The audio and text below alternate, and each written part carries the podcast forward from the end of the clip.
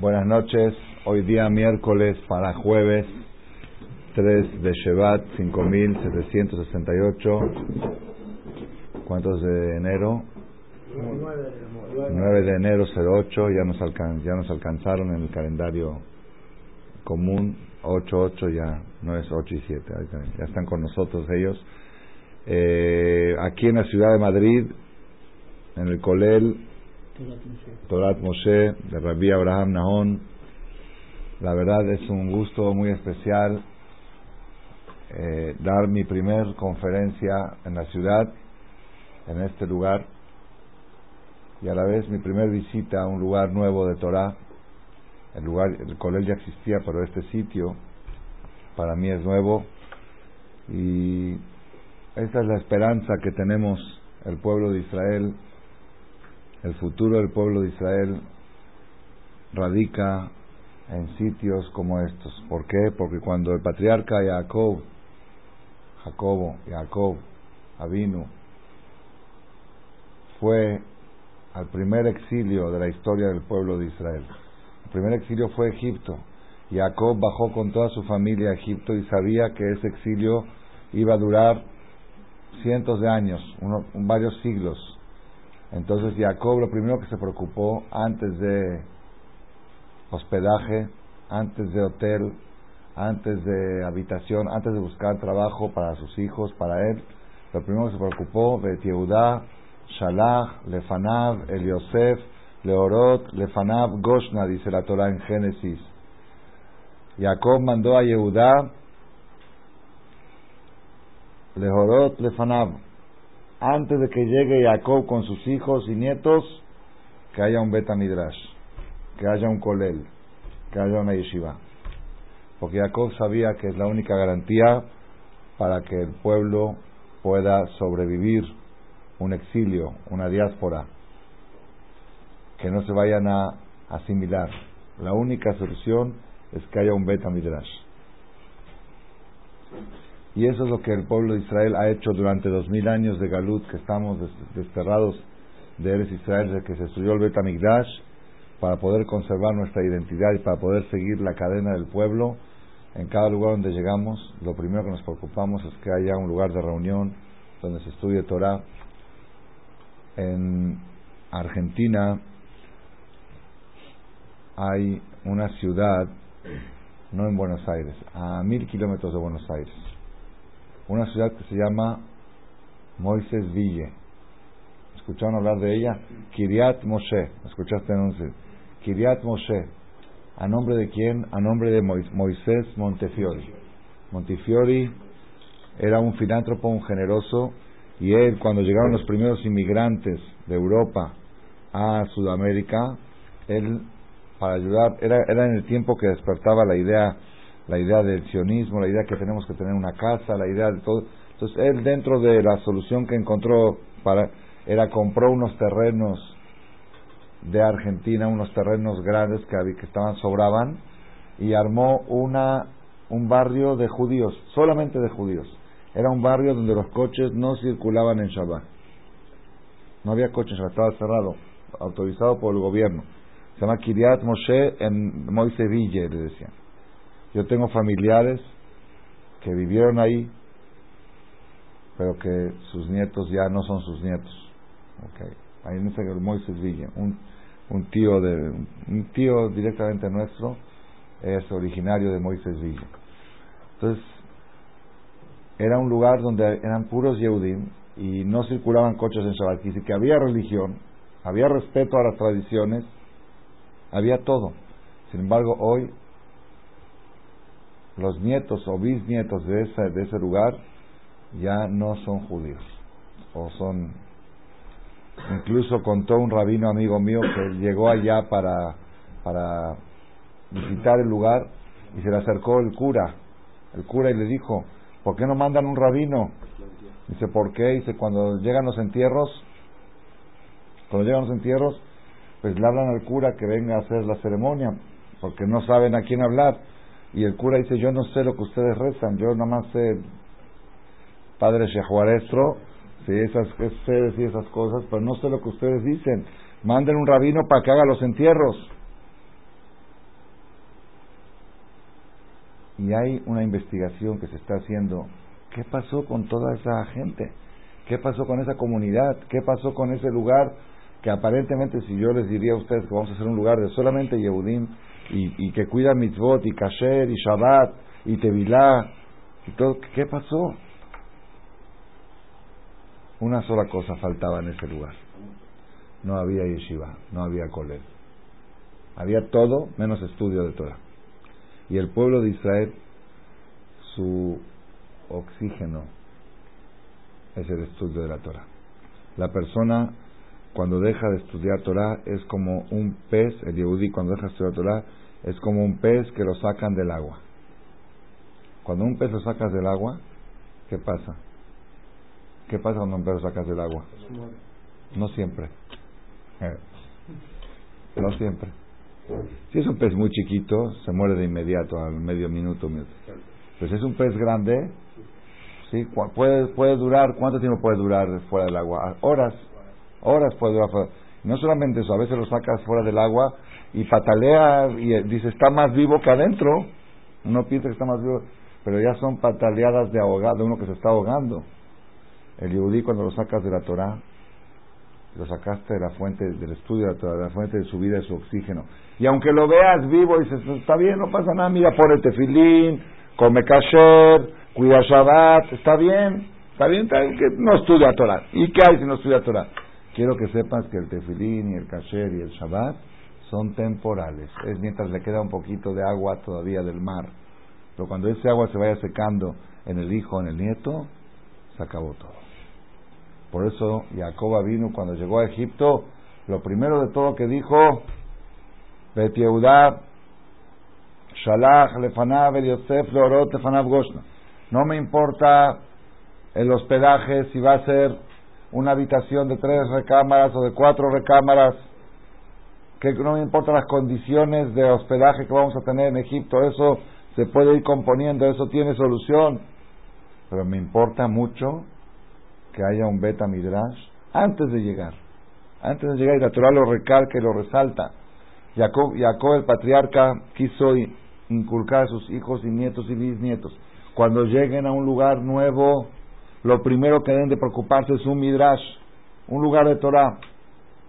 Y ese es el Kolel, Torat Moshe, que estamos aquí. Y por eso es una inspiración especial disertar la primera disertación en este lugar. Estos son los lugares que salvan al pueblo de Israel, que son el futuro, la garantía, el consuelo de que cuando venga el Mashiach vamos a estar todavía empapados de Torah para poder recibirlo.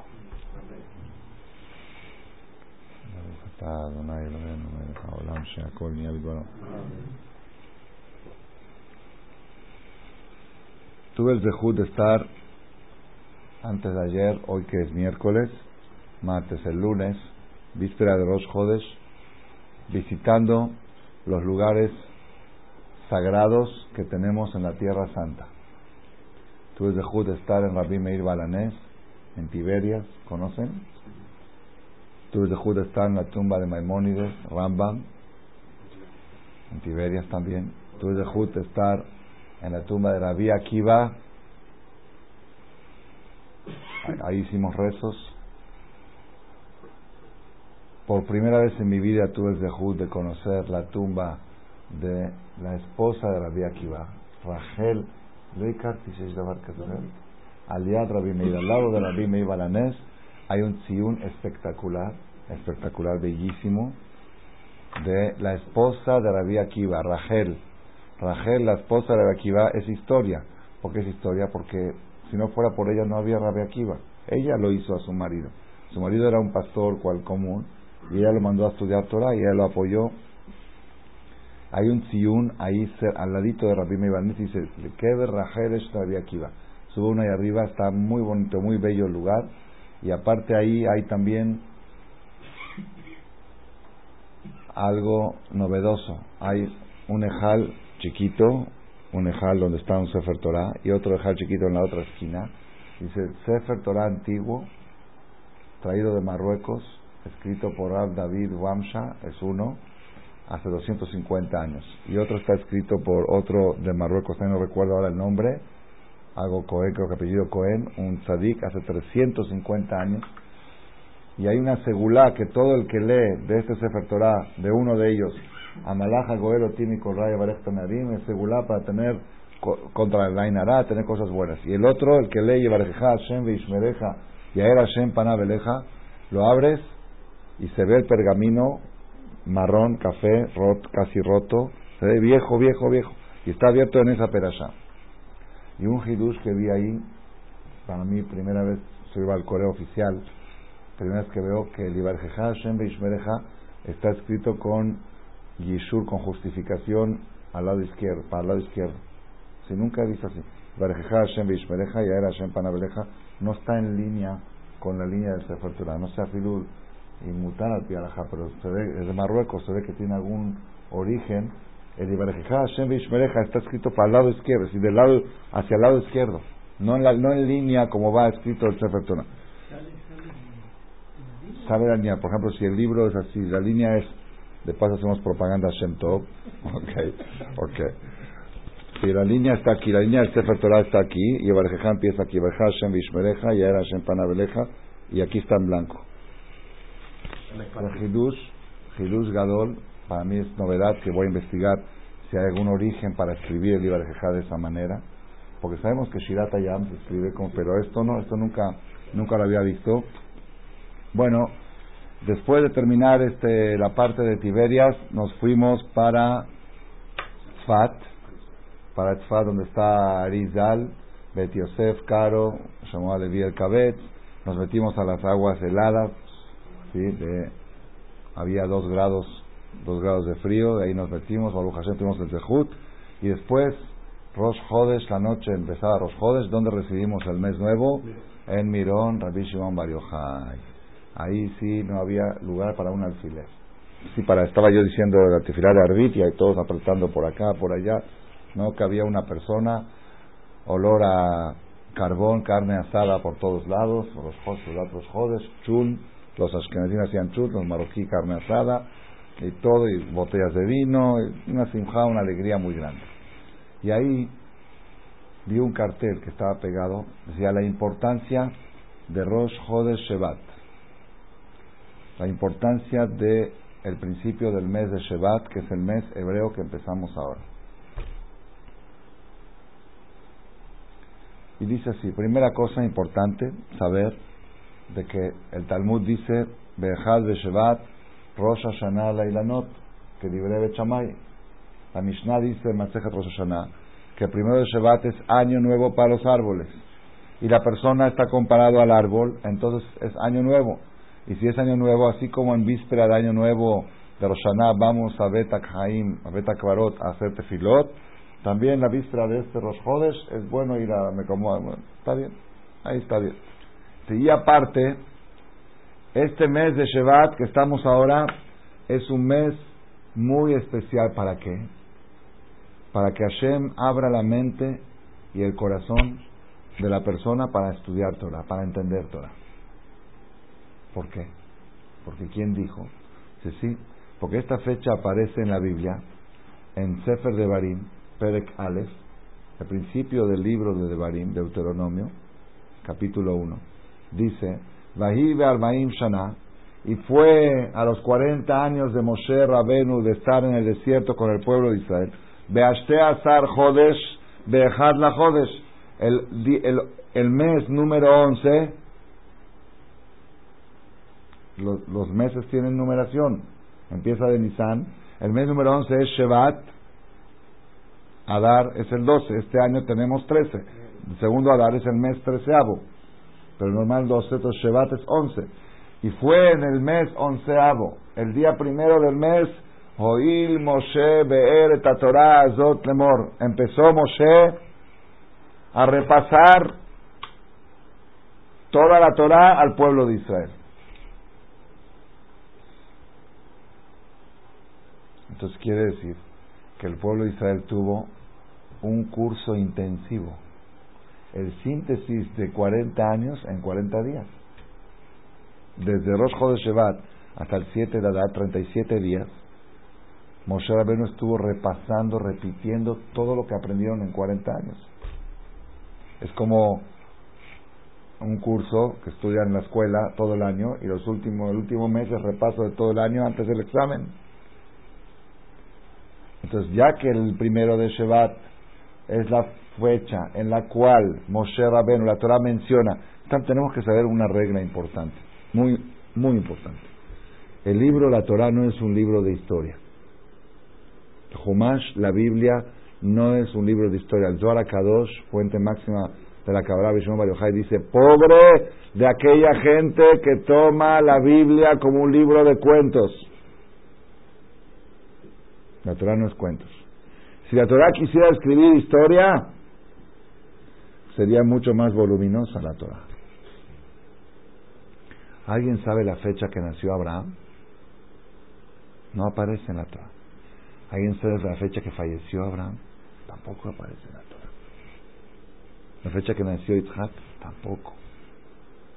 Y muchas cosas más. Si fuera un libro de historia, pues que ser el día tal y tal, pasó tal y tal cosa. No, la Torah, justamente por eso la Torah no pone fechas, porque para decirte esto no es un libro de historia. Para decirte tal día pasó tal cosa. Este es un libro de enseñanza. Pero cuando la Torah sí pone una fecha, quiere decir que esta fecha es trascendental, tiene una fuerza. Si no, no te pondría yo la fecha. Porque no es, no es cronología la Torah. Entonces, esta es una de las fechas que la Torah puso. Shana el día, el once, el onceavo mes, el día primero del mes. ¿Qué pasó? Empezó Moshe Rabenu a repasar la Torah todo el pueblo. Dice, decía ahí este anuncio, este letrero, en Mirón, al lado de Mamash, enfrente de la tumba, Shimon estaba ahí, y al lado estaba el letrero, decía, por eso la persona debe de inspirarse en el mes de Shevat, para poder recibir toda esa fuente de sabiduría de la Torah en estos 37 días que vienen ahora, que desde Rosh de Shevat hasta 7 de Adar, se abren los manantiales de la sabiduría para poder entender la Torah. Entonces, cuando leí eso, me gustó mucho, pero después dije, me hubiera gustado más si diría que en este día se abren las puertas del cielo para tener parnasato, para ganar mucho dinero. Desgraciadamente estamos en una situación que cuando nos dicen tal día es bueno para la parnasá, tal día es bueno para hacer negocios, ah, vamos, eh, qué, buen día importante, me meto a la tevilá, voy al primer miñán. Cuando dice, pero tal día es bueno para que se te abra el corazón y la mente para entender la Torah. Bueno, si no se abre este año, que se abra el año que viene. No pasa nada. ¿Qué pasa? Sí, ejecutivo. Entonces, ¿qué? Esto es lo, esto es lo que tenemos que nosotros reflexionar en estas fechas tan importantes. Porque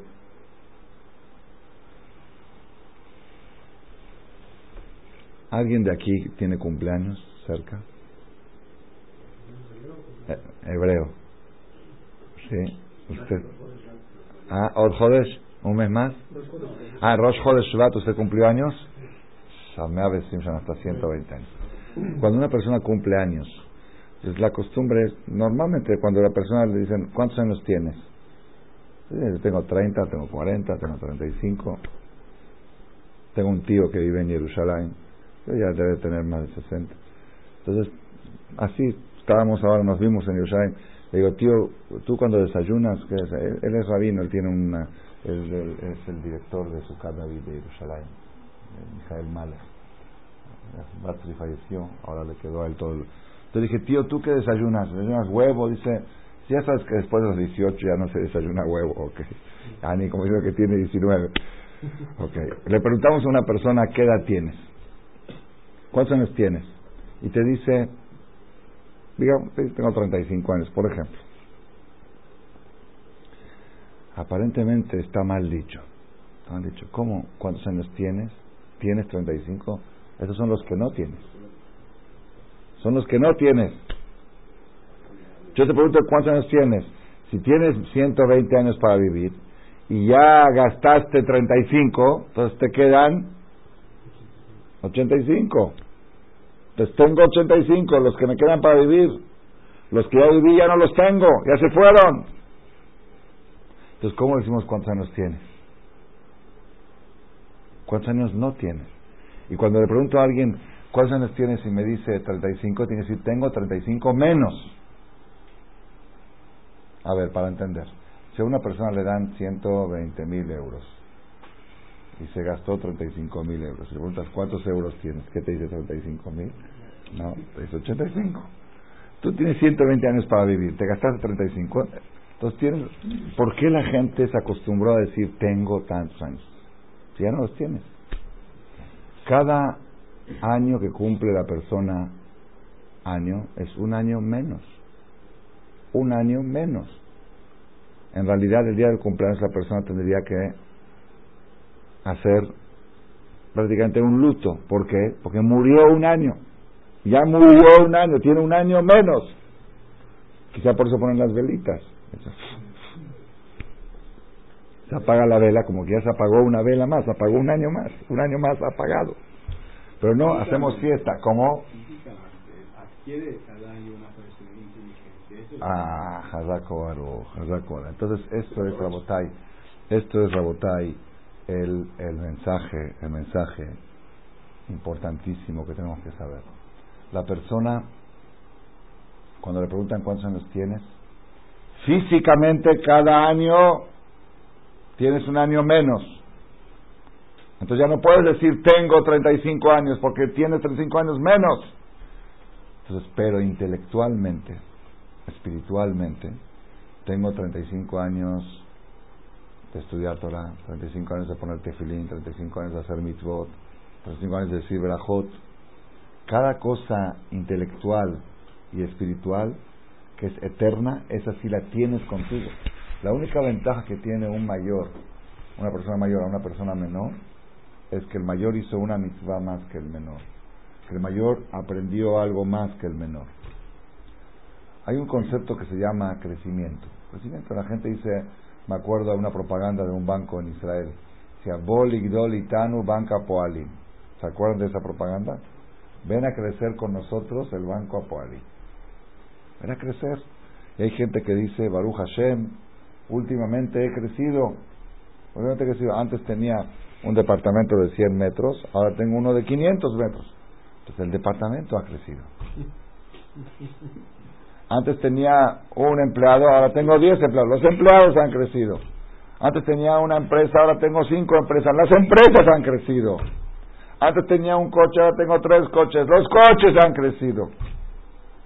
Pero tú te quedaste del mismo tamaño. Tú no has crecido para entender un poquito más. En Inglaterra, en Londres, esto sucedió hace como 35 años. Yo me acuerdo, estaba, vivíamos en Israel, ya estaba estudiando Torah y Shiva y salió en las noticias. Pero ahora pasó algo, ahora pasó algo parecido hace poco, salió en las noticias hace un mes. Pero esto, esta historia es real. Yo me acuerdo hace como 35 años, una señora viejita falleció sin, sin herederos y dejó en su testamento dejó en su testamento que repartan tanto porcentaje para la iglesia, tanto para ese.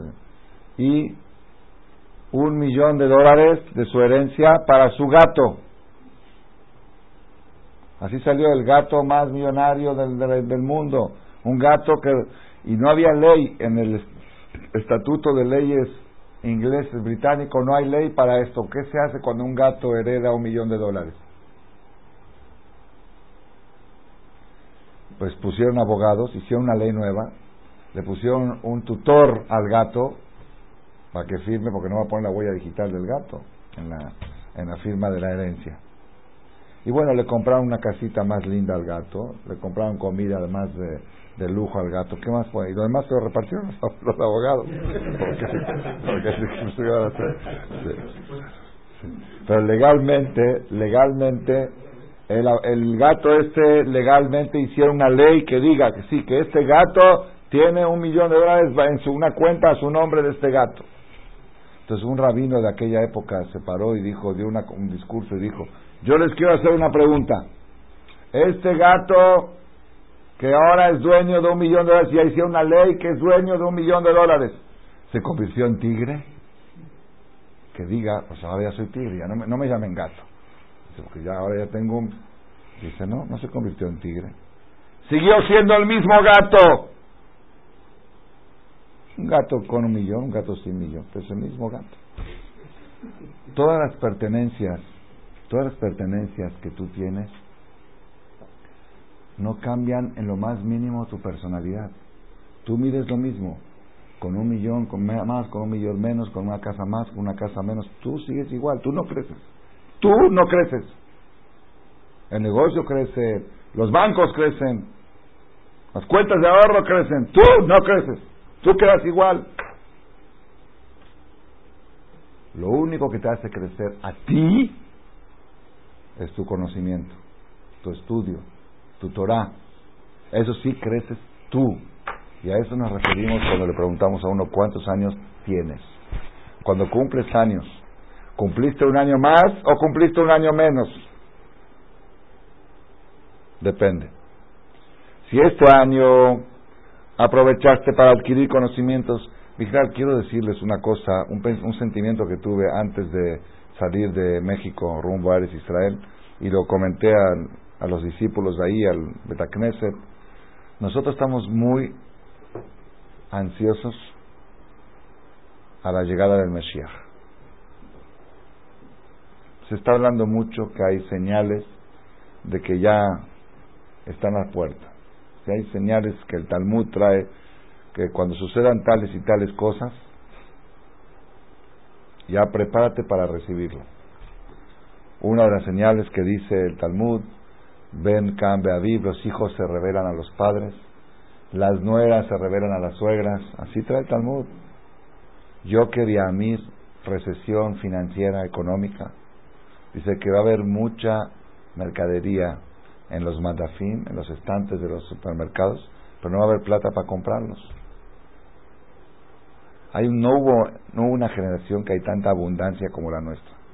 Hay de todo, de todo y, en cantidades.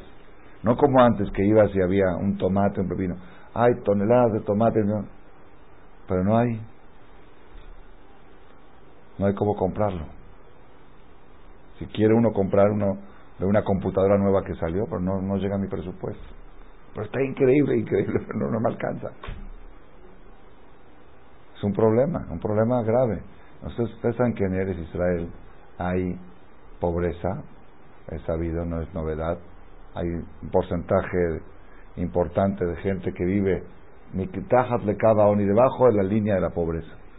Pero no sé si ustedes saben que el gobierno de Israel cada año tira al mar toneladas de huevos, toneladas. un millón, dos millones de huevos al mar. Toneladas de tomates, si sabían o no sabían. Ah, sí, porque así aconsejan los economistas. Que hubo sobreproducción cuando la tierra ya se evoluciona, entonces si van a llegar al mercado, van a llegar y va a bajar los precios y va a provocar un problema, un problema yo no, yo no entiendo, todavía no entiendo, porque, porque no soy economista, no entiendo. Cómo tirar comida al mar es algo beneficioso para la economía, no, no me entra en la cabeza. Porque todo el tiempo me Hashem, por favor, manda lluvias para que la, tierra dé Ares y Ten y que haya verajá, que si crece demasiado tomate es un problema para la economía. A ver, ¿han escuchado alguna vez algo igual? Es una cosa increíble. Estábamos ahí en Ramata Golán, la última noche dormí en Ramata Golán, que también ahí tenemos, no sabía yo que tenemos oyentes latinos, argentinos que fueron a vivir ahí y que ellos escuchan las conferencias me pidieron que me quieren conocer. Fuimos ahí, una recepción hay un Ishur que se llama Hispin. ¿Lo conocen? Un Ishur espectacular. 180 familias viven ahí, a 6 kilómetros de Siria. Bellísimo. Hay un hotel nuevo, muy lindo.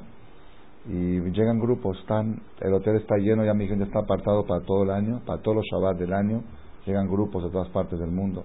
Ahí me hicieron la recepción y justamente de, por coincidencia llegaron un grupo de 25, 25 este, jóvenes de Chile muchachos y muchachas venían de vacaciones y pidieron si pueden acoplarse a la, a la recepción que me hicieron y escuchar la, la disertación, me estaba comentando, en ese hotel el servicio es muy bueno, la comida es muy sabrosa y muy abundante y bien, de calidad. Yo le pregunté al, a la persona que me estaba llevando, un Ariel, Gustavo, se llama Gustavo Schwarzberg, le dije, ¿qué hacen con toda la comida que sobra?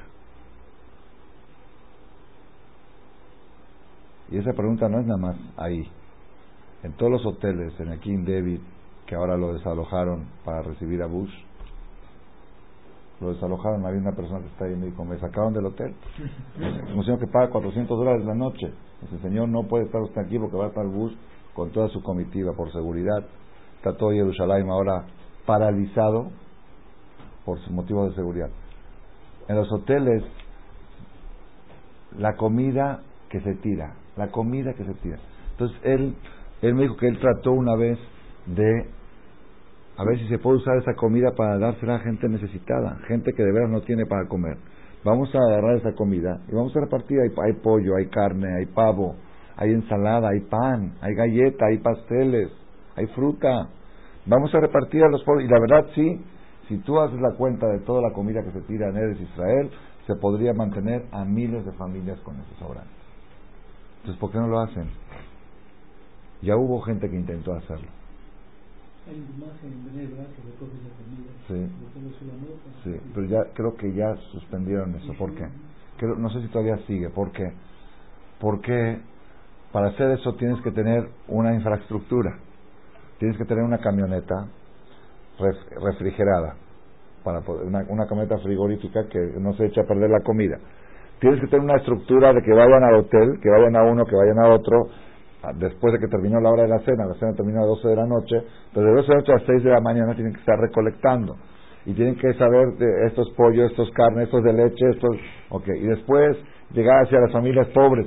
La infraestructura, la camioneta frigorífica, el chofer, el reparto, la logística, al final sale que cuesta más caro. Es más fácil agarrar esa plata y dársela al pobre. Entonces suspendieron la idea. Y que se tire la comida. Hay comida, se tira la comida y hay gente muriéndose de hambre. Y la plata no se la dan a los pobres. No es que dicen, bueno, esa plata dásela. Si teóricamente tienen razón, la infraestructura para hacer ese reparto, ese sistema, es más cara que la comida que recupera. Entonces, mejor dar al pobre esa, esa plata que vaya, que compre pan y leche y que coma leche y confles y se terminó el problema. Entonces, hay, hay muchas señales de que estamos en la época premesiánica, como les dije antes, la revelación de hijos a padres, de nueras a suegras, la, todo ese tipo de cosas que hay 18 señales de la época premesiánica. El rechazo que va a haber, así dice el Talmud, rechazo que va a haber de parte del pueblo de Israel hacia la gente ultra religiosa, y de la gente que es muy apegada a la religión, van a decir, estos son fanáticos, son también eso. Hoy ustedes lo ven como algo normal, pero pregunten la historia Pregunten en Marruecos, en Jalab, en este. La gente más respetada, todo el mundo era religioso, todo el mundo era Shomer Mitzvot. Mi abuela que vino de Damasco, mi abuela materna, me contó de que de chiquita ella se acuerda una sola vez en Damasco que hubo una persona que fumó en Shabbat y le hicieron Jerem, lo sacaron de la comunidad.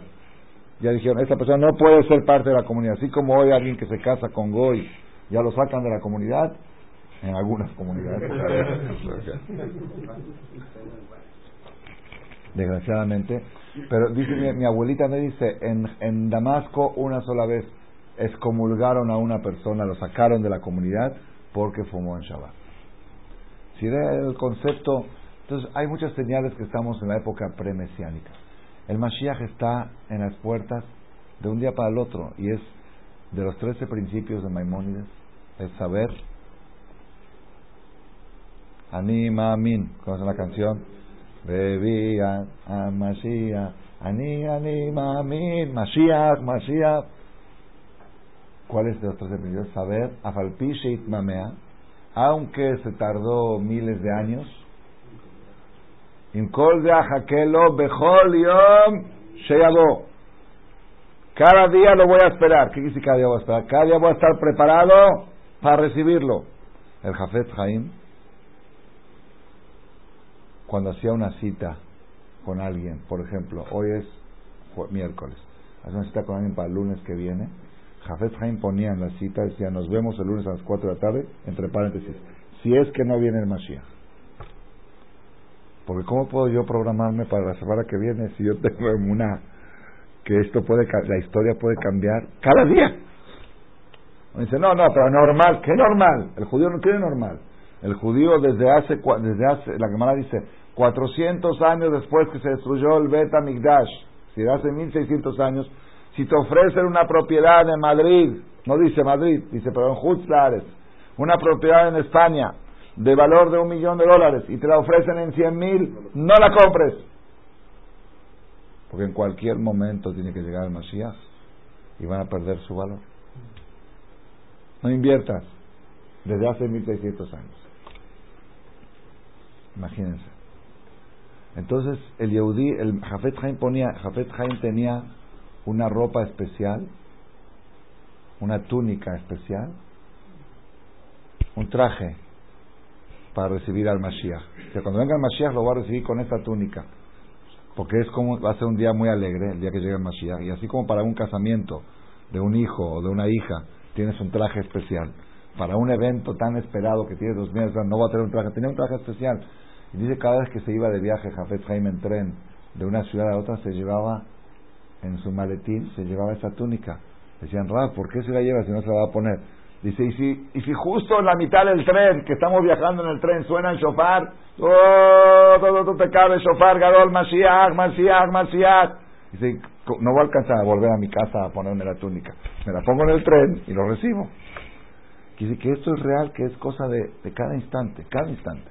Ahora saliendo de esta clase, pueden cambiar. Ahora en la mitad de la clase no va a venir el Mashiach. No viene. Y no, ¿eh? No porque es más importante la clase de Torah que el Mashiach. Así está escrito claramente. M. Batlim, Talmud, Torah, Afilú, Levinian, Betamigdash. Entonces, si llega a venir a dar el Mashiach, el Naví dice, señores, Colel Torah Moshe de Madrid, suspendan la clase de Ramales y vengan a recibir a Mashiach. ¿Qué decimos? Perdón, la clase termina, ¿a qué hora decimos? a las a las 7.50.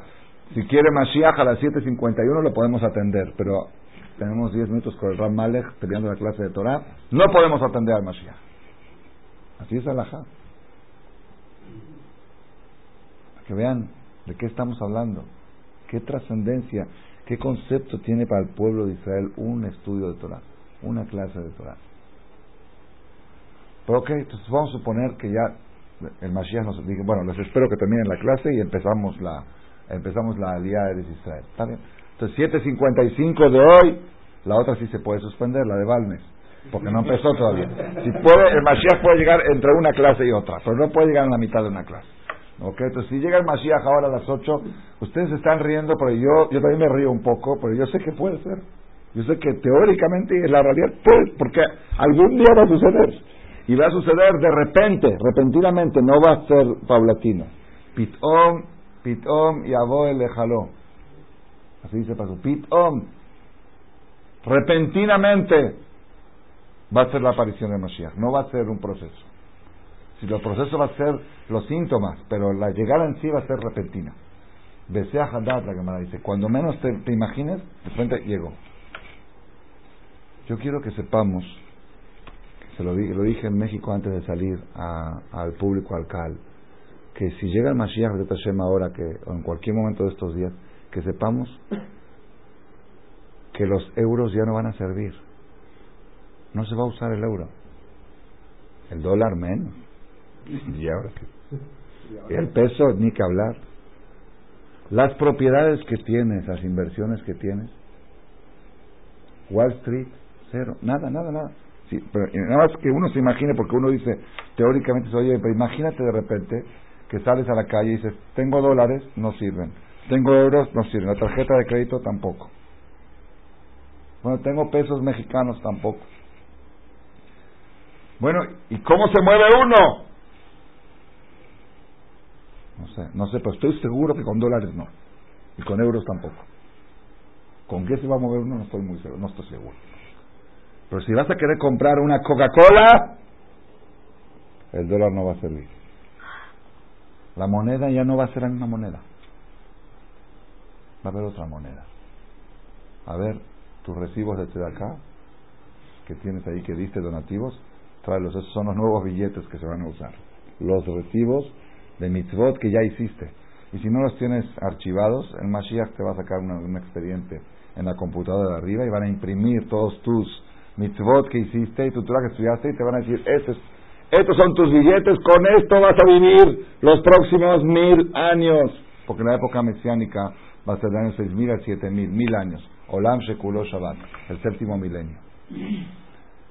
Piensen un poquito, Rabotai. Piensen aquellas personas que sienten que su esencia es sus pertenencias. Yo soy lo que tengo. Si tengo más, soy más. Y si tengo menos, soy menos. Esas personas van a tener un gran conflicto cuando llegue el Porque en un instante no van a tener nada. Entonces, ¿qué eres? Pero aquella persona que dice, yo no soy lo que tengo, yo soy lo que entiendo, yo soy lo que sé, lo que, yo soy mi conocimiento, mi esencia es mi conocimiento, eso sí lo vas a tener contigo cuando venga el Mashiach. Y es lo que tenemos que reforzar la idea, ¿qué soy? ¿Quién soy? ¿Cuánto soy? Yo valgo, hay que crecer por dentro. Todo crecimiento por fuera es superfluo, es falso y el subconsciente nuestro lo sabe. El subconsciente nuestro sabe que 100 mil euros más en la cuenta no hacen el cambio. Uno piensa, es decir, el de dará trata de engañarnos, que cuando tenga un peso más o un euro más o un dólar más, soy un poco más grande, soy un poco más feliz. La realidad no es así.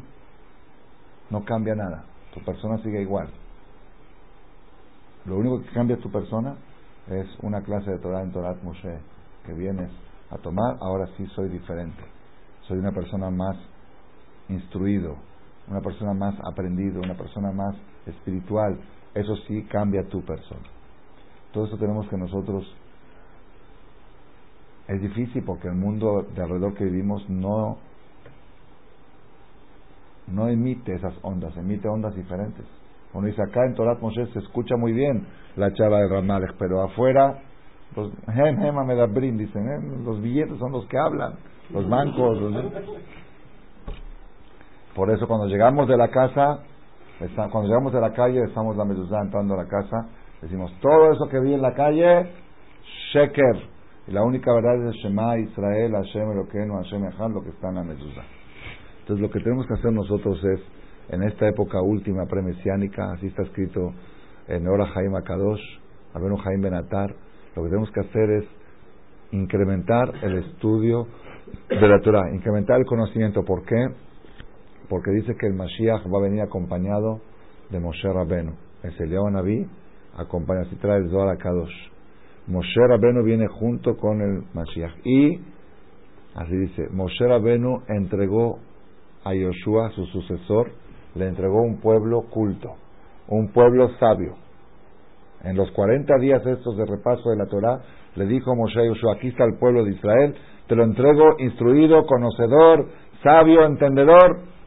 Dice Rabbi Jaime Benatar, en Moshe Rabenu Rotzelig Ol Am Aratzim. Moshe no quiere venir con el Mashiach y recibir un pueblo ignorante.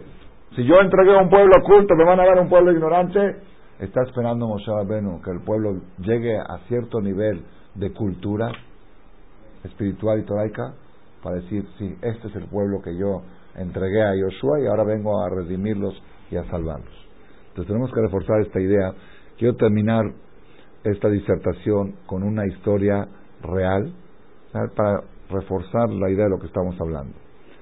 En Eres Israel hay una ciudad que se llama Beneberak han escuchado hablar de ella, una ciudad, se puede decir, la ciudad más religiosa de todo Israel, una ciudad entera, un municipio donde no entran coches en Shabbat, donde, donde las, este, cuentan que una señora subió al autobús con siete hijos al autobús y el chofer se enojó, dice, señora, no podía dejar la mitad en la casa, y dice, ya los dejé, dice, eso es la mitad. Cada mamá es directora de una escuela, ¿sí? familias humildes, materialmente, pero ricas espiritualmente. Entras a un departamento de 90 metros cuadrados y ves 11, 12 hijos y Ahnasat Orjim y huéspedes, familias que viven con un sueldo por muy abajo del salario mínimo y siempre no falta nada en la casa. La ciudad de Beneverac es una ciudad donde hasta, hasta hace unos años, ahora por motivos de afuera, las puertas de los departamentos no se cierran con llave de noche. En casa de mi hija que vive ahí, todavía se van a dormir y no cierran la puerta. Y el vecino puede abrir y entrar. Porque es una ciudad donde el nivel de delincuencia hay cada año recibe el premio Nobel, cada año. Hay un premio en Israel de nivel de delincuencia. El más bajo de todo es Tel Aviv tiene 45%, Haifa tiene 50, así el más bajo es Jerusalén con 22 y le sigue abajo Benevera con 2. De 22 a 2%. Uno dice, bueno, debe haber muchas patrullas. Puedes estar meses en Beneverac y no ves una patrulla, no la ves. Vas a Jerusalén, ves todo, no patrullas. Vas a Tel Aviv, estás en Beneverac, no conoces una patrulla. No tienen trabajo, se aburren los policías en Beneverac. Esa es la prueba más grande que la fórmula del éxito es la Torah. Es una ciudad de Torah. En esta ciudad viven, como dije antes, generalmente gente pobre, humilde, pero con mucha Torah, con mucha sabiduría. Hay cada esquina tres, cuatro yeshivot, yeshiva, knis, es algo es algo espectacular. Había una brej, una persona, una persona que bien religiosa y que vive en esa ciudad, que por alguna razón se salió a trabajar a los muy joven, a los 22, entonces salió de la yeshiva y se fue a trabajar y le fue muy bien. Le fue muy bien, empezó a ganar. Compró una casa un poco mejor que la que tenía, un departamento dentro de, relativamente ahí un departamento más grande, lo arregló, si tiene posibilidades, y en algún momento que Baruch Hashem las cosas le fueron mejor y mejor, decidió cambiar su coche y comprarse un BM. Ya saben cuál es el BM, ¿no? Barminan. Okay. Un, carro, un coche que cuesta 200, 300 mil dólares y con muchos lujos, con cosas un coche así importante y él podía darse el lujo porque Baruch Hashem le fue muy bien. Viene su esposa y dice, de ninguna manera, de ninguna manera, no acepto, porque dice, estamos viviendo aquí en una ciudad de gente humilde, gente pobre, y no podemos despertar envidias, no podemos despertar el, mal de ojo y la envidia y sacar los ojos a la gente. Todavía en tu casa, en tu departamento, si lo decoras, si le pones mármol y esto, dentro de todo es algo privado, cuando viene Orjim, pero no, pero el coche está todo el tiempo circulando y los vecinos salen de la casa, es el vecino que está luchando para conseguir el pan y la leche, está viendo un coche de 200 mil dólares, es una burla a los pobres. Y el marido dice, pero si tengo plata, ¿por qué no la voy a disfrutar? ¿Por qué no la voy a gozar? ¿Para qué Dios me dio? ¿Para que la tenga en el banco? Quiero comprarme un buen coche. Y la esposa dice, sí, pero no puedes sacar los ojos a la gente y despertar envidia. Yo no quiero eso. Discutiendo, ¿qué hace una pareja que tiene este tipo de discusión? Pues, si, si no tienen Torah, se pelean entre ellos, discuten, y uno de los dos sale con su capricho y el otro se enoja y empiezan, empiezan se van creando situaciones que al final pueden terminar en la destrucción de la armonía familiar. Pero en una pareja que tiene Torah, saben, cuando hay una discusión de este tipo, ni vos, ni yo, ni tú, ni yo, vamos con el rabino. Y lo que diga el rabino se hace. Si tú tienes razón, compramos el bebé. Si no tienes razón, no lo compramos. Se pusieron de acuerdo y fueron con uno de los rabaní más grandes de la generación, Rab Haim Kanievski. Rab Haim Kanievski, el hijo del Stapler, fueron los dos, dijeron, tenemos esta discusión, mi esposa quiere, yo quiero comprar el coche, mi esposa no quiere, ¿qué hacemos? Le dijo el Rab, dime una cosa, ¿ya terminaste de estudiar todo el Shas? Ya, toda la colección del Talmud, hay una que al revés ahí me parece, se la puede voltear. De paso hacemos una mitad. Dale un beso. ¿Ya estudiaste todo el Talmud? Dice, no, no, ¿cómo crees? Yo soy una persona de negocios. Eh". Dice, bueno, ¿te sabes uno de los tomos del Talmud? ¿Uno te lo sabes? Dice, no, uno no. aparte, yo estudio. Dice, bueno, ¿qué estudias de Torah? Dice, yo tengo mi clase todos los días de la hoja de Gemara diaria. Dice, bueno, la última Gemara que estudiaron, el último tomo que estudiaron, ¿ese sí te lo sabes? Dice, le voy a decir la verdad, Rab. Mi clase de Torah de 7 a 8 de la noche unos días llego más tarde porque tengo citas, a veces me tengo que ir más temprano, a veces justo el dentista, todas las citas, el día se encargan que sean, sí, siempre hay causas y la, la, hora, la hora disponible es la hora de Torah. Eso es la hora libre. Entonces, todas, el el hora sabe qué tan importante es estudiar Torah y por eso se encarga que el dentista te dé esa hora y que un cliente te diga esa hora. Entonces, la verdad, llego tarde, llego tarde a la clase y no, le dijo el más bueno, de una cosa. La Gemara, la hoja que estudiaron ayer, la hoja de ayer, ayer fuiste a la clase, sí, la hoja de ayer, ¿la sabes? ¿Me la puedes decir? ¿La sabes? Dice, le digo la verdad, Rab, llego muy cansado a la clase, me quedo dormido. No, no, no me sé, la, no me sé ni una hoja de Gemara. Entonces no sabes ni una hoja de Gemara, cómprate el BM, cómprate el coche. Ya decisión, dio fallo, cómprate el coche. Dice, ¿por qué? Dice, nadie te va a envidiar. No hay de qué envidiar. Eso es, eso es mensaje. Es un mensaje muy fuerte, muy fuerte. Yo, una de las cosas que aprendí cuando llegué a Israel, de soltero, de, para estudiar en la Yeshiva a los 14, 15 años, yo venía de Argentina, aunque Argentina no es un país rico, digamos así, pero sí, los conceptos siguen siendo los coches y la, y la corbata que tenía. La persona se mide según la corbata. Si la corbata es cara, es una persona importante, así todo. ¿sí? Y cuando llegué a Eres Israel, me di cuenta, el ambiente al menos me transmitió, tú vales lo que sabes. ¿Sabes una hoja más? Vales más. ¿Sabes una hoja menos? Vales menos. No vales lo que tienes, vales lo que sabes. Me contó un tío de mi esposa, un señor muy rico de México, de familia Tuachi, que él, un proceso de Teshuvah, estaba entrando en un proceso de Teshuvah, que el golpe más fuerte, el golpe psicológico más fuerte que recibió para hacer Teshuvah fue una vez que viajó a Jerusalén para estar ahí dos semanas y rentó un departamento cerca de la yeshiva de Kol donde, donde estudiamos nosotros, y iba a rezar ahí. Dice, él usaba camisas de 500 dólares. Camisas color lila, ya sabes, muy llamativas, con, con la marca. Dice, la primera vez en mi vida que me sentía avergonzado de tener una camisa cara. Entraba yo a la yeshiva y me sentía avergonzado, me sentía, me sentía que la, me sentía que la gente me miraba con lástima. Me compadecían, pobrecito, está tan vacío por dentro que tiene que vestirse una camisa de 500 dólares. Dice, eso para mí fue mi golpe psicológico.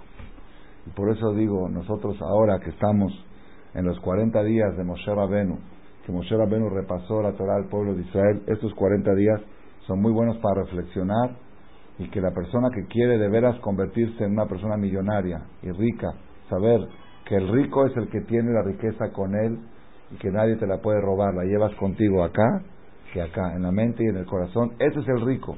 Y esa riqueza, las fuentes de la sabiduría se abren en estos días a raíz de que Moshe Rabbeinu en esta fecha empezó a represar toda la Torah al pueblo de Israel.